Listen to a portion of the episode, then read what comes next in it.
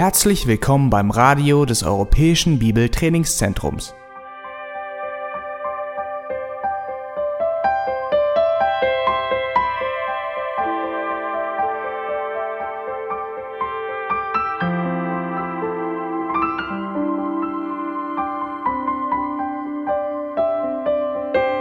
Unser Anliegen ist, dass der folgende Vortrag Sie zum Dienst für unseren Herrn Jesus Christus ermutigt.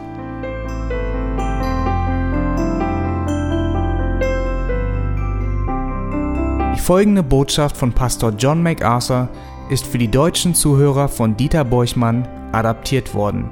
Diese Botschaft wird mit der Genehmigung von Grace to You im EBDC Radio gesendet.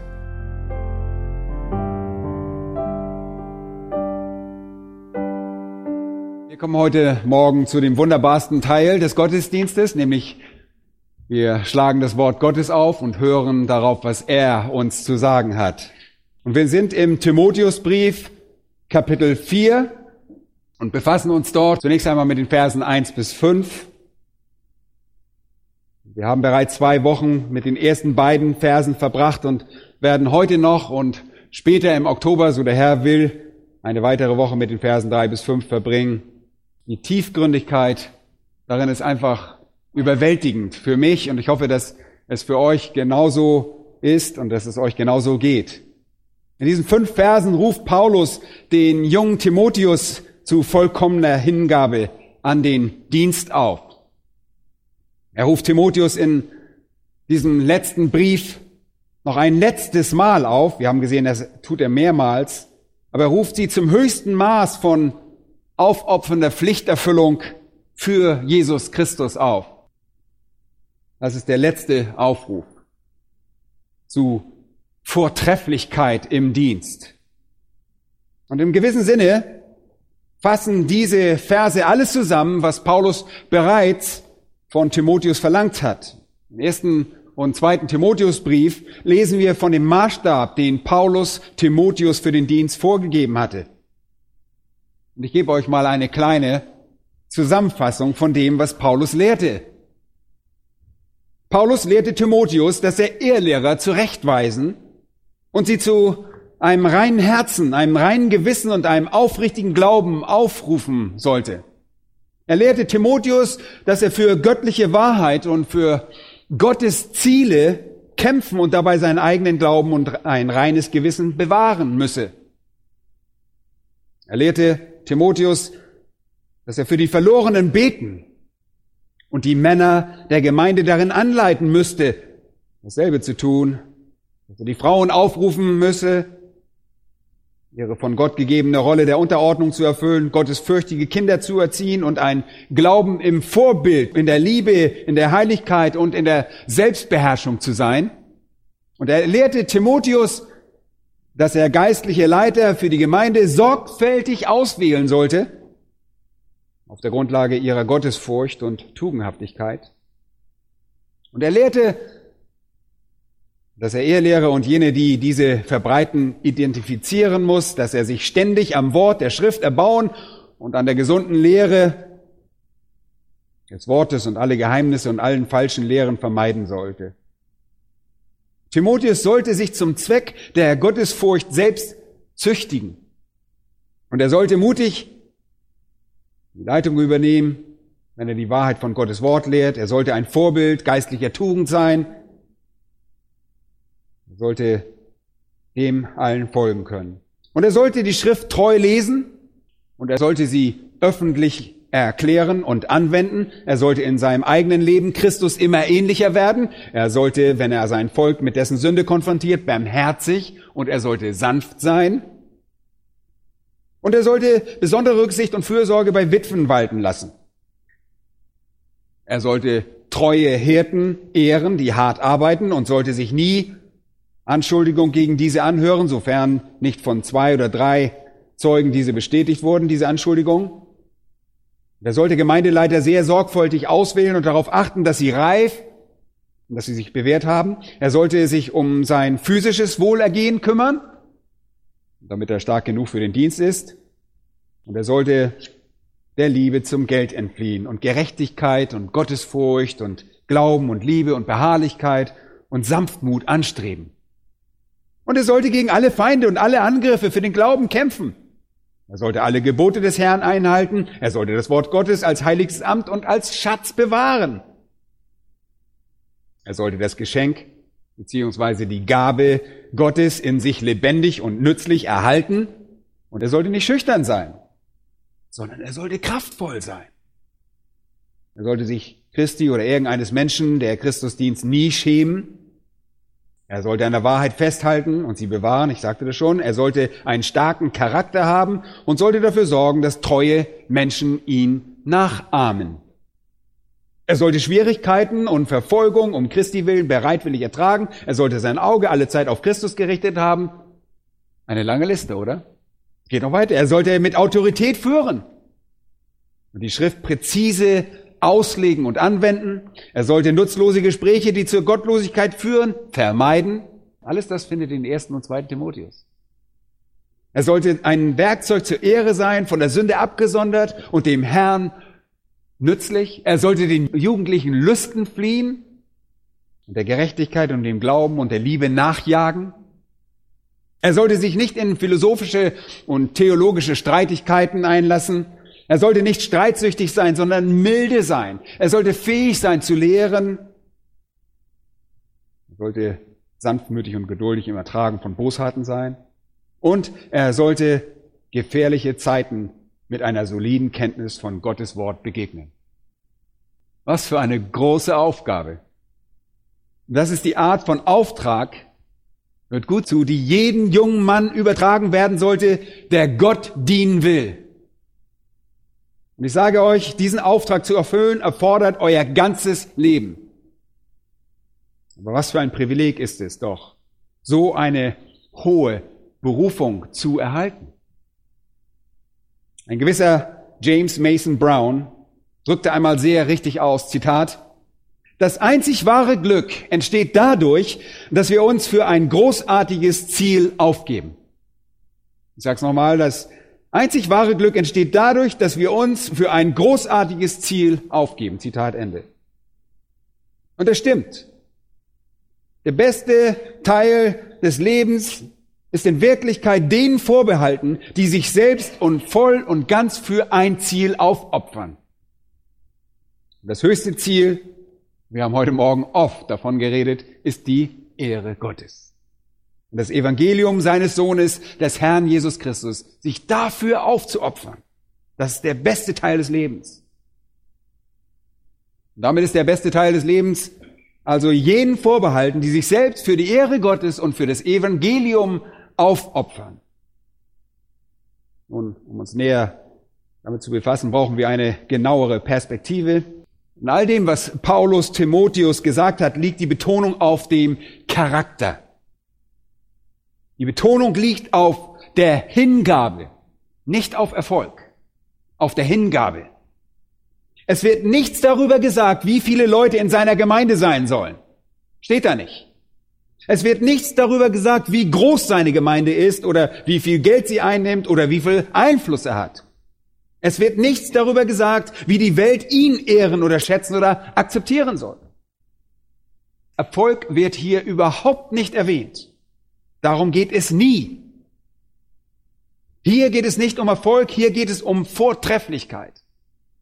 Ich möchte euch heute Morgen kurz erklären, damit ihr diesen Unterschied zwischen diesen beiden Dingen erkennen könnt. Keine einzige Anweisung von Paulus an Timotheus hat irgendetwas mit Erfolg zu tun. Alle Anweisungen haben mit dem Einsatz für persönliche Vortrefflichkeit zu tun. Sie haben damit zu tun, dass Timotheus das ist, was Gott für ihn vorgesehen hat, ausgehend von seinem Gott verliehenen Potenzial. Leider sind manche Menschen mehr an Erfolg als an Vortrefflichkeit interessiert. Und zugegebenermaßen, manchmal sind alle von uns versucht, eher nach Erfolg als nach Vortrefflichkeit zu streben. Der Autor John Johnson behauptet in seinem Buch Christian Excellence, das ist christliche Vortrefflichkeit, dass Erfolg und Vortrefflichkeit miteinander konkurrierende Ideale sind. Mit anderen Worten behauptet er, dass die Energie und Kreativität des Menschen sich auf eines dieser beiden Dinge konzentrieren. Der Mensch ist entweder dazu getrieben, erfolgreich zu sein, oder er wird dazu bewegt, vortrefflich zu sein. Jemand, der erfolgreich ist, Leute, ist nicht automatisch vortrefflich. Und vortrefflich zu sein bedeutet nicht automatisch, dass man in den Augen der Welt erfolgreich ist. Und ich möchte mal versuchen, euch den Unterschied begreiflich zu machen. Um Erfolg zu definieren, könnten wir sagen, dass Erfolg darin besteht, gesellschaftliche Ziele zu erreichen, die unsere Bedeutung in der Gesellschaft erhöhen, dass wir besser dastehen. Noch einmal. Erfolg bedeutet, gesellschaftliche Ziele zu erreichen, die unsere Bedeutung in der Gesellschaft erhöhen. Und dabei geht es um Status. Und Erfolg bringt in der Regel vier Dinge mit sich. Macht, Prestige, Wohlstand und Privilegien. Macht hat etwas mit dem Einflussbereich zu tun, ein Herrschaftsbereich. Ihr kontrolliert. Prestige, ihr seid angesehen, ihr werdet verehrt, ihr werdet geachtet, ihr werdet bewundert und sogar beneidet. Wohlstand, ihr habt es geschafft. Privilegien, ihr könnt die Dinge tun, die andere Menschen nicht tun können. Ihr habt Zugang, ihr gehört zu den inneren Kreis. Das ist Erfolg. Erfolg bedeutet, gesellschaftliche Ziele zu erreichen, die unsere eigene Bedeutung in der Gesellschaft erhöhen. Okay? Das ist Erfolg. Die Frage ist, was hat Erfolg mit Charakter zu tun? Leute, nicht viel. Sehr wenig. Ich würde sogar behaupten, dass die mächtigen, angesehenen und wohlhabenden und privilegierten Menschen in unserer Gesellschaft nicht unbedingt Menschen mit vortrefflichen Charakter sind. Dennoch ist Erfolg immer noch das, wonach die meisten Menschen streben. Nun, wie sieht es mit Vortrefflichkeit aus? Was ist das?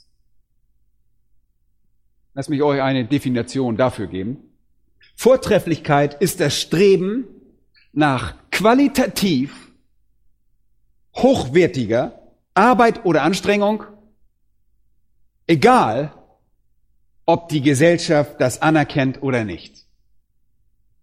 Vortrefflichkeit ist das Streben nach qualitativ hochwertiger Arbeit und Anstrengung. Egal, ob die Gesellschaft das anerkennt oder nicht. Erfolg strebt nach Status. Vortrefflichkeit strebt nach Befriedigung, das Beste gegeben zu haben. Erfolg steht in Beziehung zu anderen in der Gesellschaft. Vortrefflichkeit steht in Beziehung zu eurem eigenen Potenzial. Erfolg strebt danach, Menschen zu gefallen. Vortrefflichkeit bestrebt danach, Gott zu gefallen. Erfolg bietet ein erhofftes Ziel. Vortrefflichkeit bietet einen vorhandenen Maßstab. Erfolg misst unseren Wert am Vergleich mit anderen. Vortrefflichkeit misst unseren Wert daran, wie wir im Vergleich zu unserem eigenen Potenzial abschneiden. Erfolg gewährt seine Belohnung nur wenigen wird aber von der breiten Masse erträumt. Vortrefflichkeit steht allen Menschen offen, wird aber nur von wenigen Menschen akzeptiert. Erfolg konzentriert sich auf das Äußere und wird zu einem Appetitanreger für den unersättlichen Appetit des geltungssüchtigen Verbrauchers. Aber Vortrefflichkeit richtet den Lichtstrahl nicht auf das Äußere, nicht das Äußere, sondern es wird auf den inneren Geist gerichtet und wird zum stillen, aber alles beherrschenden Gewissen der gewissenhaften Person, die sich nach Integrität sehnt. Erfolg verkörpert Fantasie und ein zwanghaftes Haschen nach dem Goldtiegel am Ende des Regenbogens. Vortrefflichkeit bringt uns auf den Boden der Tatsachen zurück und zu einer tiefen Dankbarkeit für die verheißene Freude, wenn wir unser Bestes tun. Erfolg ermutigt Zweckhaftigkeit und Kompromisse und das veranlasst Menschen als Mittel zum Zweck zu behandeln, wenn man Erfolg sucht. Man benutzt Menschen als Mittel zum Zweck.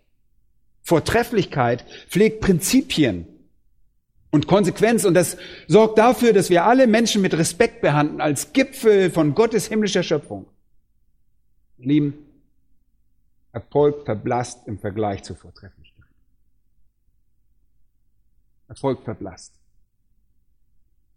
Vortrefflichkeit hat mit Charakter zu tun. Vortrefflichkeit hat mit Integrität zu tun. Vortrefflichkeit hat damit zu tun, so gut zu sein, wie ihr es könnt. Das ist Vortrefflichkeit. Erfolg hat nicht automatisch irgendetwas mit ein, irgendwas mit diesen Dingen zu tun. Erfolg kann billig sein und ist es auch meistens. Und man kann über Abkürzungen zu Erfolg gelangen. Man kann lügen und betrügen und stehlen und zu Erfolg kommen. Stimmt das? Hat nichts mit Charakter zu tun. Aber für Vortrefflichkeit werdet ihr den vollen Preis bezahlen, weil ihr alles geben müsst. Sie wird nie billig sein. Sie wird nie im Preis herabgesetzt. Sie wird immer alles kosten. Alles. Euren ganzen Einsatz. Aber sie ist das dauerhafteste und lohnendste Ideal. Die Vortrefflichkeit. Und hört euch einmal die Worte von David Neff an, dem Chefredakteur von Christianity Today, Christsein heute, ein Magazin in den USA. Zitat, Erfolg ist der Schlüssel, den sie euch reichen, wenn sie euch mögen. Es ist egal warum, sie geben euch einfach den Schlüssel, der die exklusive Eigentumswohnung aufschließt und das mächtige Schnurren eures neuen Mercedes auslöst und euch Zugang zu den Waschräumen der Führungskräfte gewährt. Erfolg ist etwas, was sie euch geben. Vortrefflichkeit ist anders. Das ist etwas, was in euch steckt. Es ist etwas, das ihr tut, das die Gedanken und Muskeln streckt. Sie hingegen servieren euch Erfolg, wenn ihr hoch im Chor steht, wenn eure Verkaufszahlen gut sind und wenn die begierige Masse ihr schmuddeliges Geld hinknallt, um eure Sachen zu kaufen. Und sie werden euch den Erfolg bei Tagesanbruch wegnehmen. Erfolg liebt One-Night-Stands im Ritz, erwartet jedoch nie, ich will zu sagen. Erfolg ist ein Tagesausflügler. Erfolg neckt uns. Der Erfolg wird euch vergessen. Und dann kommt etwas sehr Wunderbares, kommt eine wunderbare Zeile. Vortrefflichkeit überdauert, wenn die Massen weiterziehen. Zitat Ende. Vortrefflichkeit überdauert, wenn die Massen weiterziehen. Und die Frage ist, was treibt euch an? Erfolg oder Vortrefflichkeit? Bernhard von Clairvaux, der alte Heilige aus dem Mittelalter, hatte einen Schreibtisch.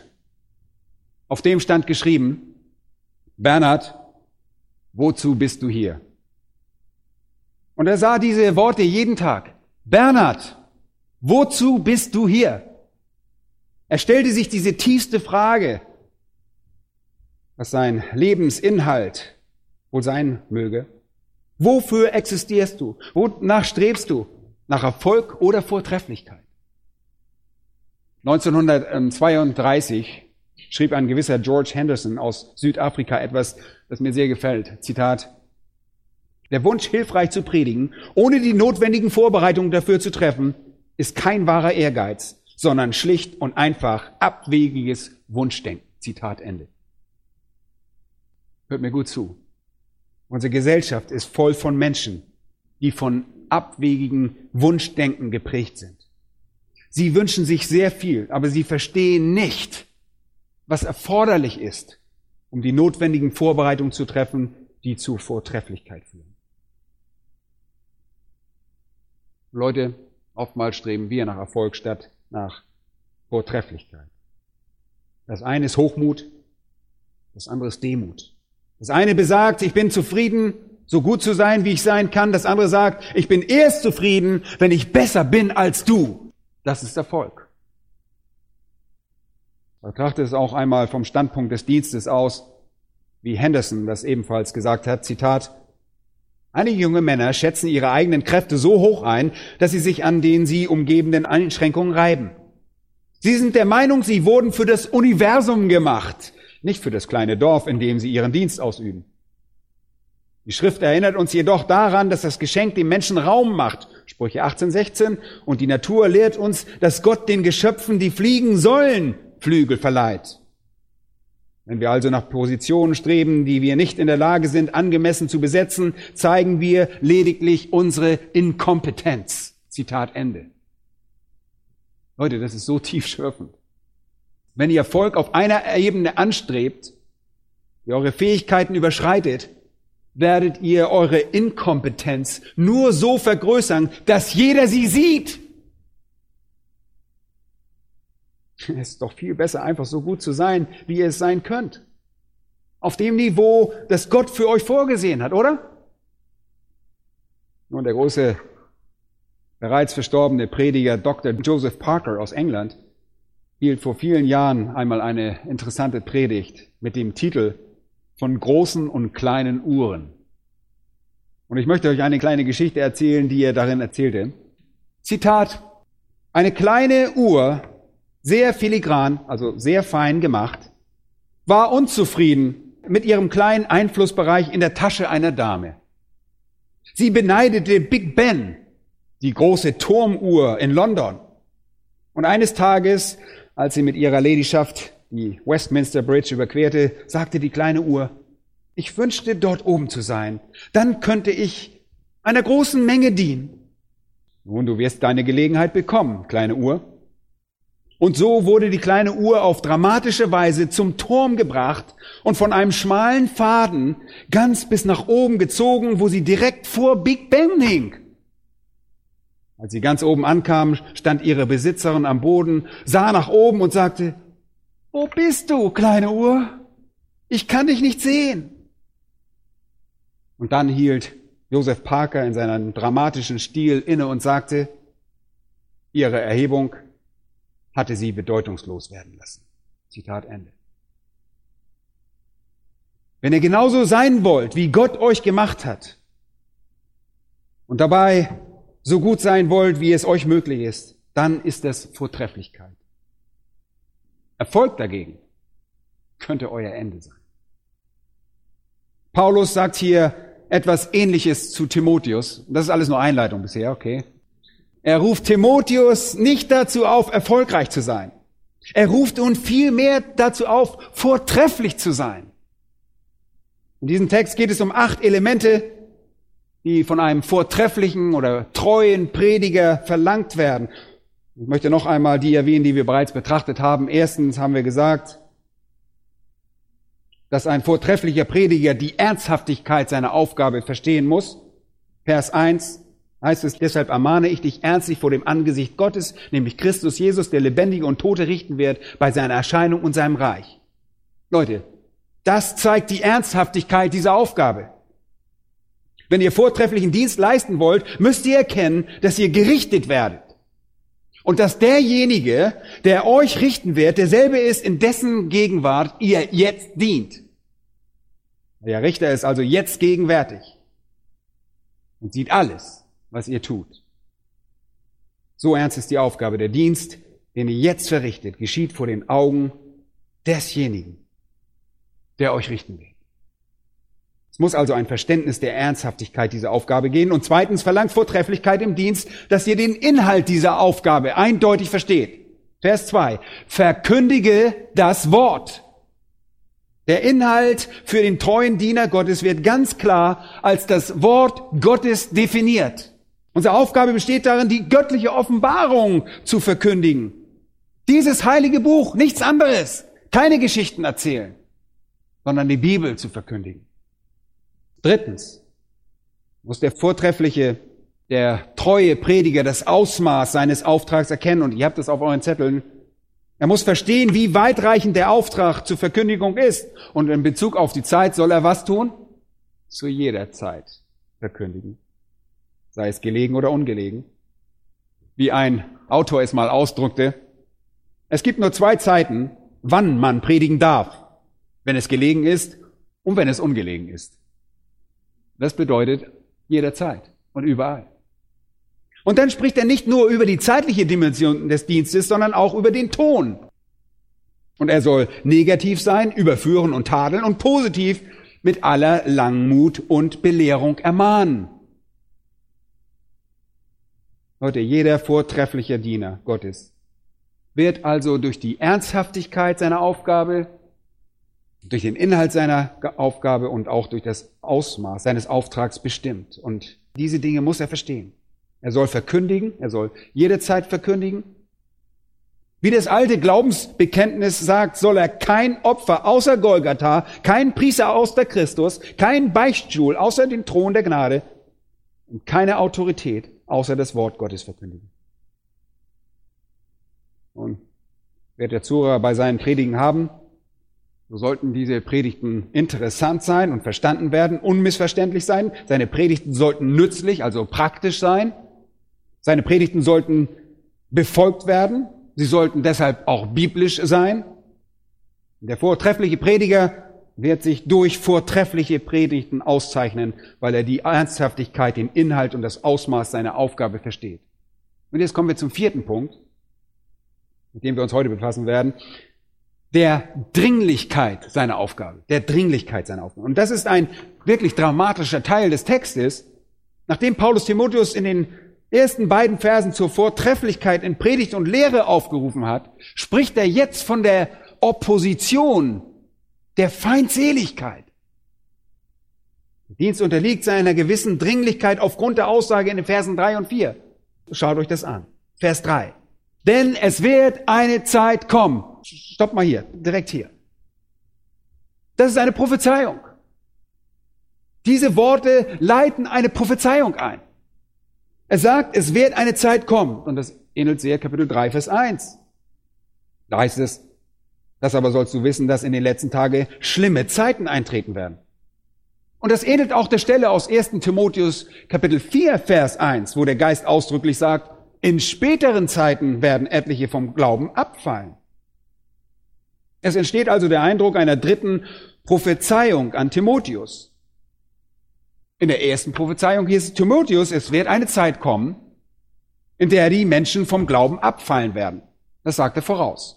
In der zweiten, es werden gefährliche Zeiten in der Gemeinde kommen. Und dann in der dritten, und das ist unser Text von heute, den lese ich jetzt noch, heißt es, denn es wird eine Zeit kommen, da werden sie die gesunde Lehre nicht ertragen, sondern sie sich selbst nach ihren eigenen Lüsten Lehrer beschaffen, weil sie empfindliche Ohren haben, und sie werden ihre Ohren von der Wahrheit abwenden und zu den Legenden zuwenden. Und die Dringlichkeit der Aufgabe besteht in diesen Dingen. Leute, wir müssen unsere Aufgabe als Verkündiger jetzt erfüllen, weil die Zeit kommen wird, wenn die Menschen nicht zuhören werden. Und diese Zeit gab es in der gesamten Kirchengeschichte schon wiederholt, in verschiedenen Ländern und verschiedenen Zeitaltern, wo die Menschen das Wort Gottes nicht hörten. Und das griechische Wort hier ist übrigens Kairos, nicht Kronos, nicht die chronologische Zeit, sondern die epochale Zeit eine Ära, die Phase. Es ist dasselbe Wort wie in Kapitel 3, Vers 10, das verwendet wird, wo schlimme Zeiten steht. Und das bedeutet Saison oder Ära, eine, ein Zeitabschnitt, eine Zeitspanne, ein Intervall. Und Paulus sagt zu Timotheus, es wird in der Zukunft solche Zeiten, es wird solche Phasen geben, wenn die Menschen nicht zuhören werden. Sie werden nicht hören. Und geht einmal zurück zu Matthäus Kapitel 10. Schlagt einmal Matthäus Kapitel 10 auf. Und dort von Vers 16, wo unser Herr seine Jünger warnt.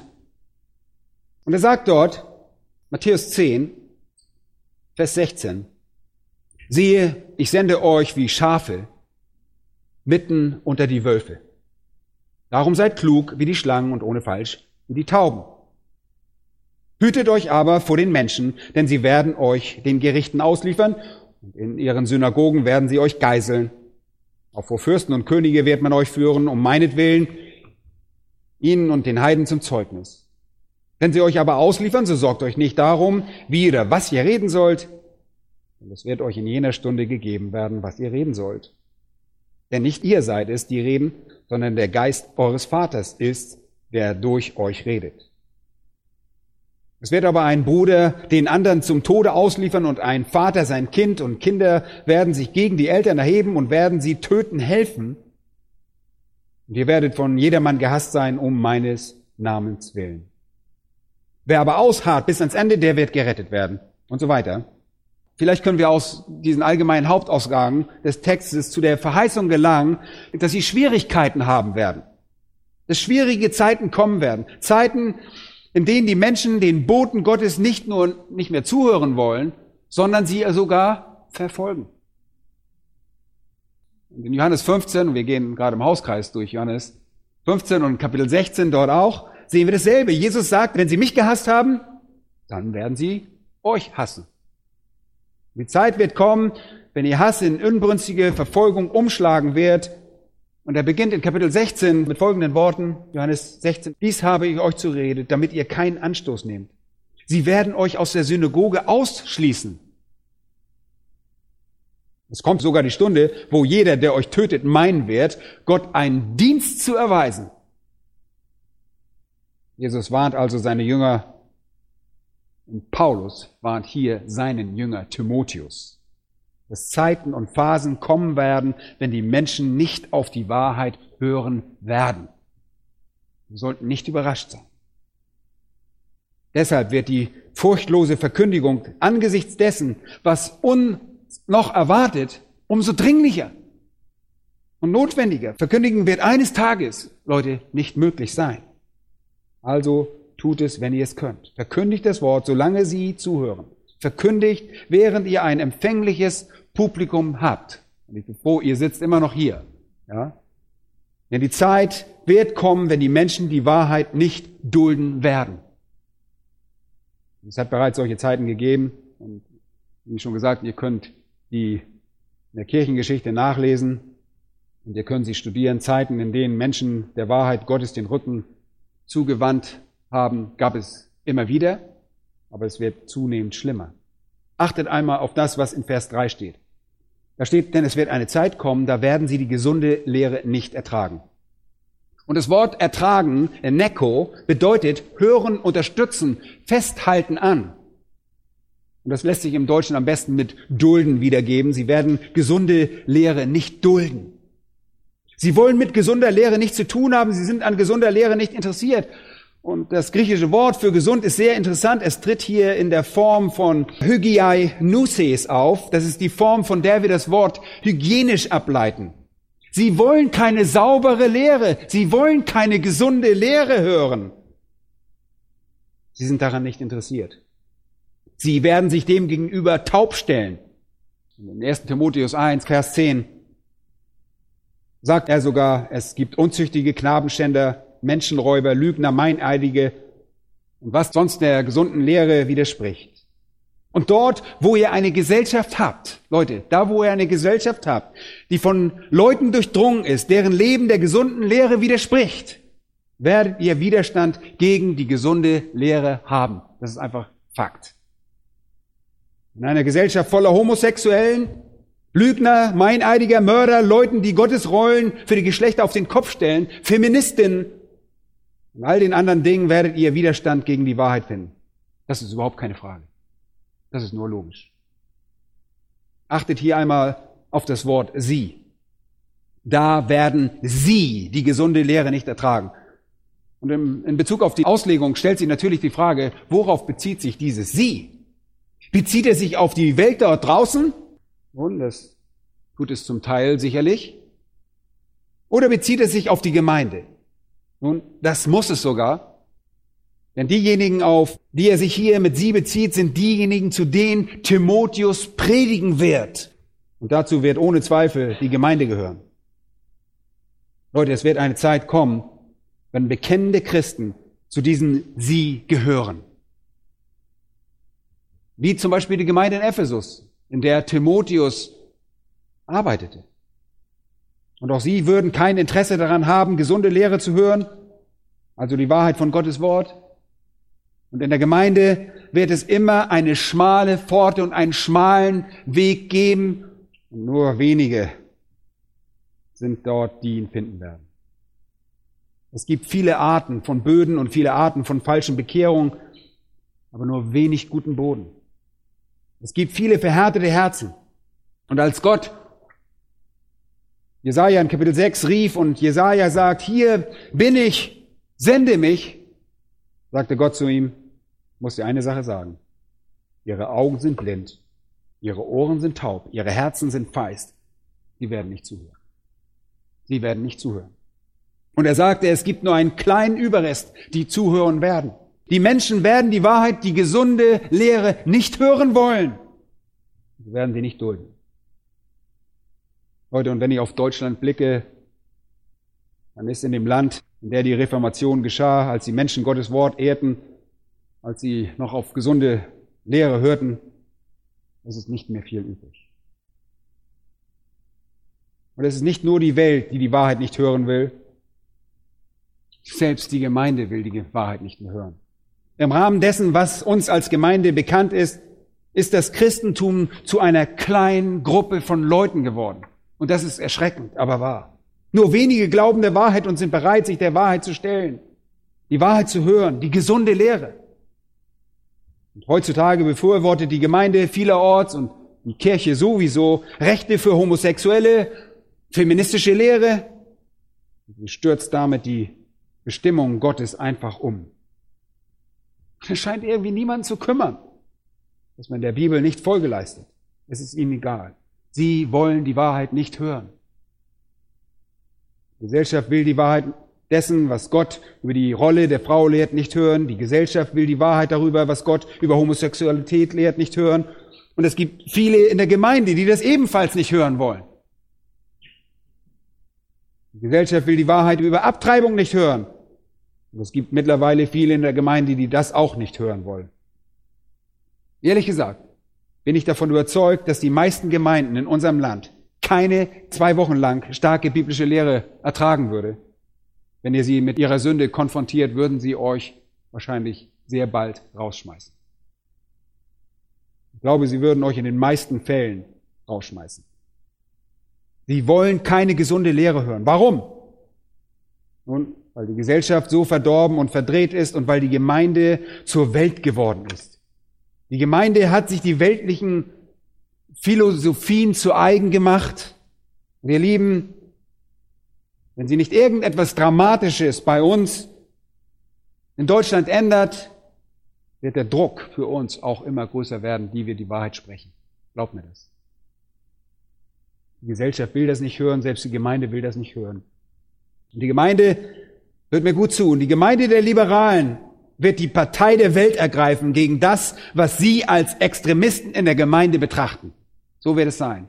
Und so fängt es jetzt schon an. Ich glaube, wir kommen momentan als Gemeinde nur so gut davon, weil wir eine Gemeinde unter 100 sind und man uns belächelt und sagt, die paar Leute, lass sie mal tun, was sie wollen. Aber es würde mich überhaupt nicht überraschen, wenn wir in Zukunft auch in Schwierigkeiten geraten, weil Menschen in dieser Hinsicht sehr, sehr wankelmütig sein können und sie einfach nicht die Wahrheit hören wollen. Was aber wollen sie hören? Betrachtet einmal Vers 3. Sie werden sich selbst nach ihren eigenen Lüsten Lehrer beschaffen. Interessant. Sich selbst steht da. Und das ist ein sehr interessanter Aspekt. Sich selbst. Sie tun das für sich selbst. Sie werden sich selbst nach ihren eigenen Lüsten, Epitomia, die Lüste, werden sie Lehrer beschaffen. Gebt uns Leute, die uns sagen, was wir hören wollen. Darum geht es hier. Das erinnert mich an den Propheten Jeremia. Der Prophet Jeremia wandte sich diese Angelegenheit in Kapitel 5 zu. Jeremia Kapitel 5 und Vers 30 ist seine Sprache sehr, sehr anschaulich. Und da sagt er, Entsetzliches und Abscheuliches ist im Land geschehen, sagt er. Sehr, sehr anschaulich.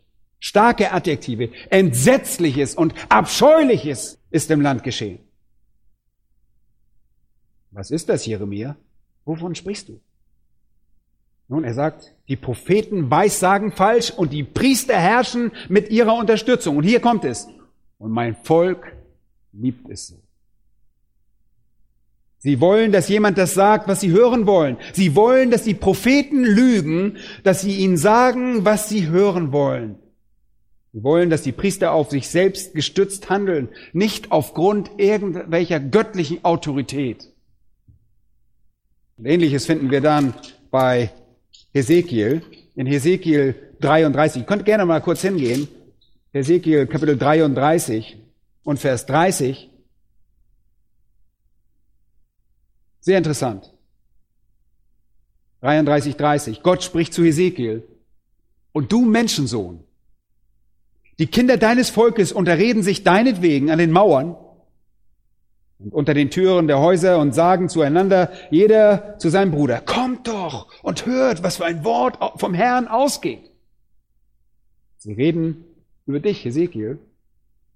Sie stehen an der Wand und reden über dich. Sie reden über dich unter den Türen ihrer Häuser und sie sagen zueinander, lasst uns hören, was der Herr durch Ezekiel spricht. Vers 31. Und sie werden zu dir kommen wie das Volk zusammenkommt und werden als mein Volk vor dir sitzen und deine Worte hören, aber was? Nicht danach handeln. Denn wenn sie auch mit dem Mund ihre Liebe bekunden, so läuft ihr Herz doch hinter dem Gewinn her. Und siehe, du bist für sie wie ein liebliches Lied, wie einer, der eine schöne Stimme hat und gut die Saiten spielen kann. Sie werden deine Worte hören, aber sie werden nicht tun. Wenn es aber kommt, und siehe, es kommt, so werden sie erkennen, dass ein Prophet in ihrer Mitte gewesen ist. Und sie werden zu spät erwachen. Sie hören dir zu, weil sie dich irgendwie faszinierend finden. Du bist wie ein liebliches Lied von jemandem, der eine wunderschöne Stimme hat. Du bist sehr unterhaltsam und er muss irgendwelche rhetorischen Fähigkeiten besessen haben. Sie wollen sich jedoch Lehrer beschaffen, die ihnen sagen, was ihnen ihre Lüste bereits diktieren. Sie wollen nicht tun, was er sagt. Und dann zurück im zweiten Timotheus heißt es, sie werden sich selbst nach ihren eigenen Lüsten Lehrer beschaffen. Leute, und das trifft definitiv auf viele Gemeinden heute zu.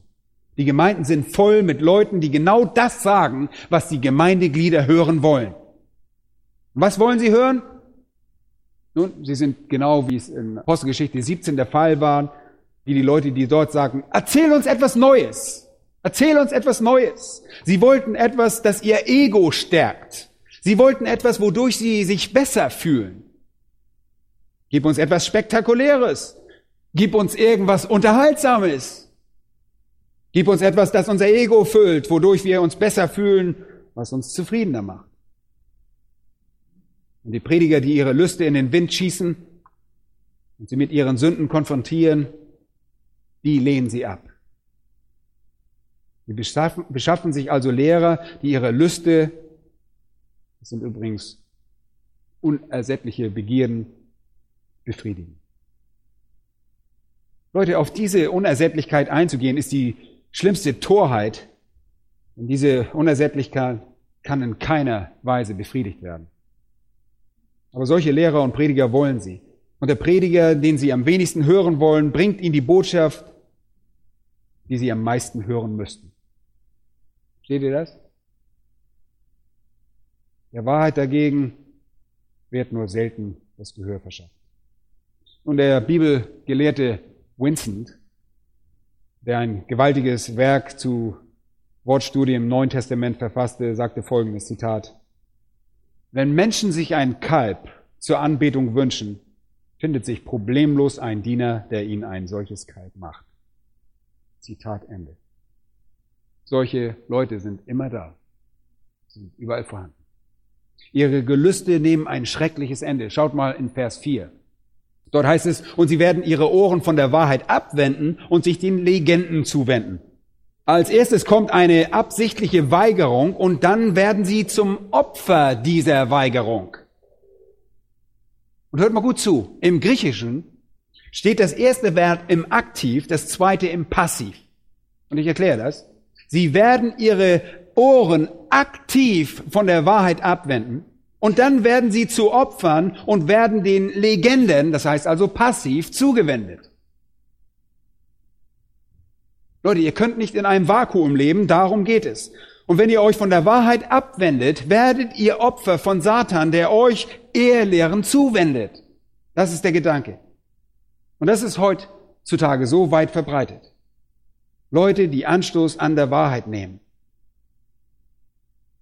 Leute, ich hoffe, ihr seht das, wie viele Leute Anstoß an der Wahrheit nehmen und wie viele Leute sogar in der Gemeinde Anstoß an der Wahrheit nehmen. Ich sage nicht, dass es bei uns hier immer der Fall ist oder dass ihr euch jetzt umguckt und sagt, oh, sitzt der Nächste. Nein. Ich rede von der Gemeinde, von der sichtbaren Gemeinde. Wenn ihr die Wahrheit mutig verkündigt und die Wahrheit aus Gottes Wort verkündigt, nehmen Menschen Anstoß daran. Sie wollen das nicht hören, sie wollen nichts damit zu tun haben. Also wenden sie ihre Ohren von der Wahrheit ab und werden dann durch eine Kraft von außen, sie werden zu Opfern derjenigen, die sie den Legenden zuwenden, jene heuchlerischen Lügner, die Unterhändler Satans sind. Und das Verb abwenden bedeutet, sich ein Glied zu verrenken oder zu verdrehen. Ihr Verstand ist wirklich ausgerenkt, aus dem Gleichgewicht geraten.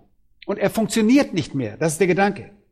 Ihr Verstand ist ausgerenkt und sie glauben Täuschungen und Mythos, Mythen, Fabeln, nicht der Wahrheit. genau das ist die Situation heutzutage. Leute, der ganze Müll, die Mythen und die Fabeln, die theologischen Ehrlehren, die überall gepredigt und gelehrt und befürwortet werden. Und die Menschen strömen in Scharen dahin. Warum? Weil sie die Wahrheit nicht hören wollen. Und deshalb werden sie zu Opfern davon, weil man nicht in einem Vakuum existieren kann. Sobald ihr euch von der Wahrheit abwendet, werdet ihr zu einer Marionette Satans. Er hält die Fäden in der Hand. Nun, was verbirgt sich hinter all dem? Geht einmal zu Vers 3 zurück und lasst uns die zentrale Aussage dort aufnehmen, die das Motiv für all das darstellt. Warum werden sie die gesunde Lehre nicht ertragen? Warum beschaffen sie sich Lehrer? Warum wenden sie sich von der Wahrheit ab? Hier ist es, weil sie tief in ihrem Innern empfindliche Ohren haben. Es geht es um das Innere. Sie wollen keine Konfrontation. Sie wollen nicht überführt worden. Sie wollen nur was? Sie wollen nur unterhalten werden. Seht ihr, hier geht es darum, von Dingen zu sprechen, die angenehme Gefühle erwecken. Das ist der Gedanke dahinter. Sie wollen sich einfach nur gut fühlen. Sie wollen, dass ihnen jemand die Ohren kratzt, ohne tiefer einzudringen. Nur ein paar nette Geschichtchen hören und belustigt werden und wieder nach Hause gehen. Nur ein wenig positives Denken, ein wenig Psychologie, ein wenig Stärkung des Egos, ein wenig Selbstgefälligkeit. Oh, vielleicht wollen Sie sogar ein wenig über einige Tragödien der Menschheit hören, damit Sie das Gefühl haben, dass es ein Anliegen gibt. Dadurch fühle ich mich einfach besser. Kitzel einfach meine Ohren und verschaff mir ein paar angenehme Gefühle. Aber wollt ihr was über das Evangelium wissen? Das Evangelium kitzelt eure Ohren nicht. Es schlägt auf uns ein, es schlägt auf Menschen ein. Es schlägt nicht, nicht nur auf sie ein, sondern es verbrennt sie. Es schlägt auf eure Ohren ein und es überführt, es tadelt und es verurteilt. Das Evangelium verurteilt. Leute, das ist es, womit Prediger konfrontiert sind. Und darin liegt die Dringlichkeit des Dienstes. Heute in meinem kurzen, noch kurzen Leben, ich denke, ja, ich weiß, ich denke der alte Borchmann, aber mein Leben ist wirklich noch kurz. In meinem kurzen Leben konnte ich beobachten, wie die Gleichgültigkeit gegenüber der Wahrheit zugenommen hat. Vielleicht könnt ihr das auch sehen. Selbst in der Gemeinde Gottes. Und wir müssen predigen, während das noch möglich ist, bevor Menschen ganz und gar aufhören zuzuhören. Ich glaube, dass die Toleranz gegenüber der Wahrheit schon sehr bald ihr Ende finden wird. Ein treuer Prediger weiß darum und er weiß, dass seine Arbeit eine gewisse Dringlichkeit anhaftet. Und ich weiß nicht, wie viel Zeit wir haben werden, um die Wahrheit zu verkündigen, bevor sie sich gegen uns auflehnen, aber wir werden das so lange tun, wie wir es können. Derjenige, der vortrefflich dient, ist also derjenige, der durch die Ernsthaftigkeit, den Inhalt, das Ausmaß und die Dringlichkeit seiner Aufgabe angetrieben wird. Diese vier Dinge, ich möchte euch heute Morgen noch eine weitere Sache nennen, die für den treuen und vortrefflichen Prediger erforderlich ist, und das ist seine rechte Einstellung. Das ist das fünfte. Eine rechte Einstellung. Und die muss er haben. Was ist die alles beherrschende Einstellung, die wir haben sollten? Betrachtet einmal Vers 5a. Nur den Anfang davon. Du aber. Du aber, im Gegensatz zu jenen verdrehten Menschen, die nicht auf die Wahrheit hören und sich abwenden, sagt er, du aber bleibe nüchtern in allen Dingen. Was meint Paulus, bleibe nüchtern? Nicht betrunken sein oder was? Ja, sicherlich, das gehört auch dazu, aber das meint er hier nicht. Nüchtern bedeutet autark, beständig. Und ein paar gute Synonyme dafür werden stabil sein, unbewegt, standhaft, unerschütterlich. Der griechische Gelehrte Hort sagt, Zitat, es beschreibt einen Geisteszustand, in dem jemand im Vollbesitz seiner geistigen Fähigkeiten ist, in dem eine Person in der Lage ist, alle Fakten und allen Abwägungen direkt mit Bedacht ins Gesicht zu sehen. Zitat Ende. Das ist eine solide, das ist eine stabile Person, wie ein Sportler, der all seine Leidenschaft und all sein Appetit und all seine Nerven vollkommen unter Kontrolle hat, um sein Bestes zu geben. Um es negativ auszudrücken, soll ein Prediger nicht unzuverlässig sein, nicht irgendwelchen Trends nachfolgen, nicht das Opfer von Launen sein, nicht inkonsequent sein. Er soll beständig sein. Inmitten dieser sich verändernden Welt, der verändernden Gemeinden, mitten einer im ständigen Umbruch begriffenen Welt, inmitten all dieser Feindseligkeit gegen die Wahrheit, solltet ihr lieber ein unerschütterlicher, stabiler, fester Felsen sein, denn sonst werdet ihr Kompromisse eingehen, wenn der Druck kommt. Ihr sollt in allen Dingen beständig sein, werdet nicht zu einem Opfer. Also hier geht es um Stabilität. Leute, wir haben doch alle die Nase voll von unzuverlässigen Predigern, von irgendwelchen trendigen Predigern, von launischen Predigern, die ihr Fähnchen nach dem Wind hängen. Und was wir brauchen, sind diejenigen, die vollkommen unerschütterlich in einer stabilen Welt leben, die ihre Prioritäten kennen. Wir brauchen Männer Gottes, deren Kopf frei von Täuschung ist, der keiner falschen Lehre unterliegt, Männer, die frei von Laun sind, die sich nicht beeinflussen lassen von den Lüsten der Menschen in ihre Ohren kitzeln. Leute, und das ist mein Wunsch und auch mein Gebet, dass wir und unsere Männer sind dabei, genauso zu werden, stabil und unerschütterlich. Bete, dass Gott uns vortreffliche Prediger schenkt. Leute, es ist so zermürbend, wenn man dem faden, harmlosen Einheitsbrei von den Kanzeln zuhören muss, statt dem tiefsinnigen Wort Gottes. Ist es nicht so? Ich denke, das impliziert hier auch eine gelassene Aufmerksamkeit und eine Wachsamkeit. Etwas sehr Ausgeglichenes, etwas sehr Beständiges, etwas sehr Solides. Der edle Prediger zeichnet sich durch einen klaren Verstand aus. Er wählt nie die Dinge aus, die die Ohren kitzeln oder die Lüste der frivolen Masse unterhalten. Leute, das rührt ihn einfach nicht. Timotheus musste sich damit auseinandersetzen. Er musste sich mit der Tatsache auseinandersetzen, dass er echten Druck ausgesetzt sein würde. Denn sie würden nicht das hören wollen, was er sagte, und er musste standfest sein und es trotzdem sagen, weil er seine Aufgabe vor Gott erfüllen musste. Vortrefflichkeit, nicht Erfolg. Vortrefflichkeit. Nicht, wie ich in den Augen anderer in meiner Gesellschaft abschneide, sondern wie ich in den Augen Gottes abschneide. Nicht, ob ich besser bin als jemand anderes, sondern ob ich so gut bin, wie ich sein kann. Darum geht es hier. Und so ruft Paulus Timotheus zur Vortrefflichkeit auf. Und er ruft mich und auch euch zur Vortrefflichkeit auf. Und deshalb müssen wir unser Leben unter die Lupe nehmen. Ihr könnt immer nur ihr selbst sein, so gut wie möglich. Und wenn ihr versucht, mehr zu sein, werdet ihr eine kleine Uhr sein, die vor Big Ben hängt. Niemand wird wissen, dass ihr da seid. Und eure Erhebung wird euer Ende sein. Und wenn ihr nach Erfolg strebt, werdet ihr Kompromisse eingehen. Wenn ihr aber nach Vortrefflichkeit strebt, könnt ihr keine Kompromisse eingehen. Das könnt ihr nicht. Vortrefflichkeit bietet keinen Platz dafür.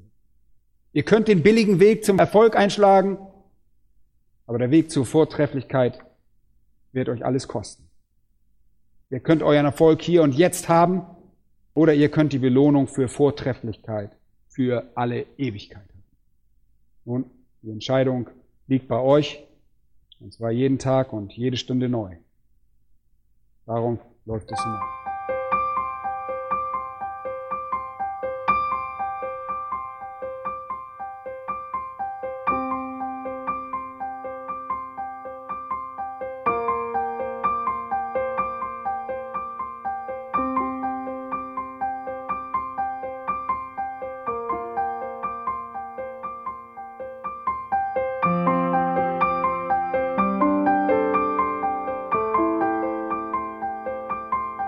Alle Vorträge unseres Programms, Bücher, DVDs und vieles mehr können Sie bei uns unter www.ebtc-media.org erhalten.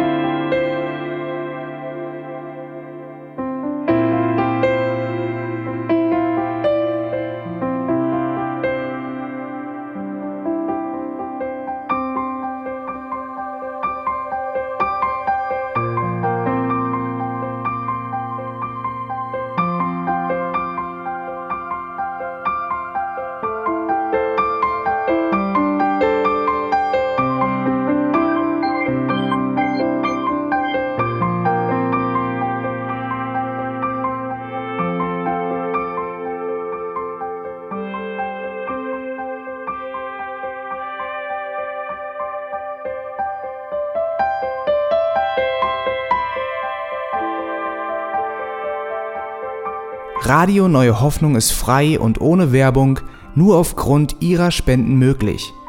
Wenn Sie weitere Informationen dazu finden möchten, wie Sie Radio Neue Hoffnung unterstützen können, besuchen Sie die Webseite www.rnh.de.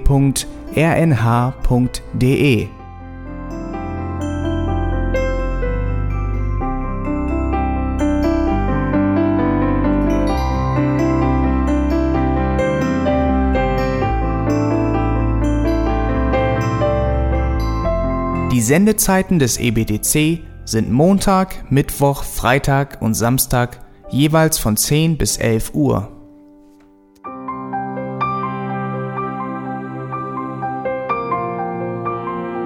Sie finden uns im Internet unter www.auslegungspredigt.org. Eine E-Mail können Sie uns senden an radio@auslegungspredigt.org. Telefonisch erreichen Sie uns unter 0049 30 60 988 610. Unsere Postanschrift ist EBTC Havelländer Ring 40 in 12629 Berlin, Deutschland.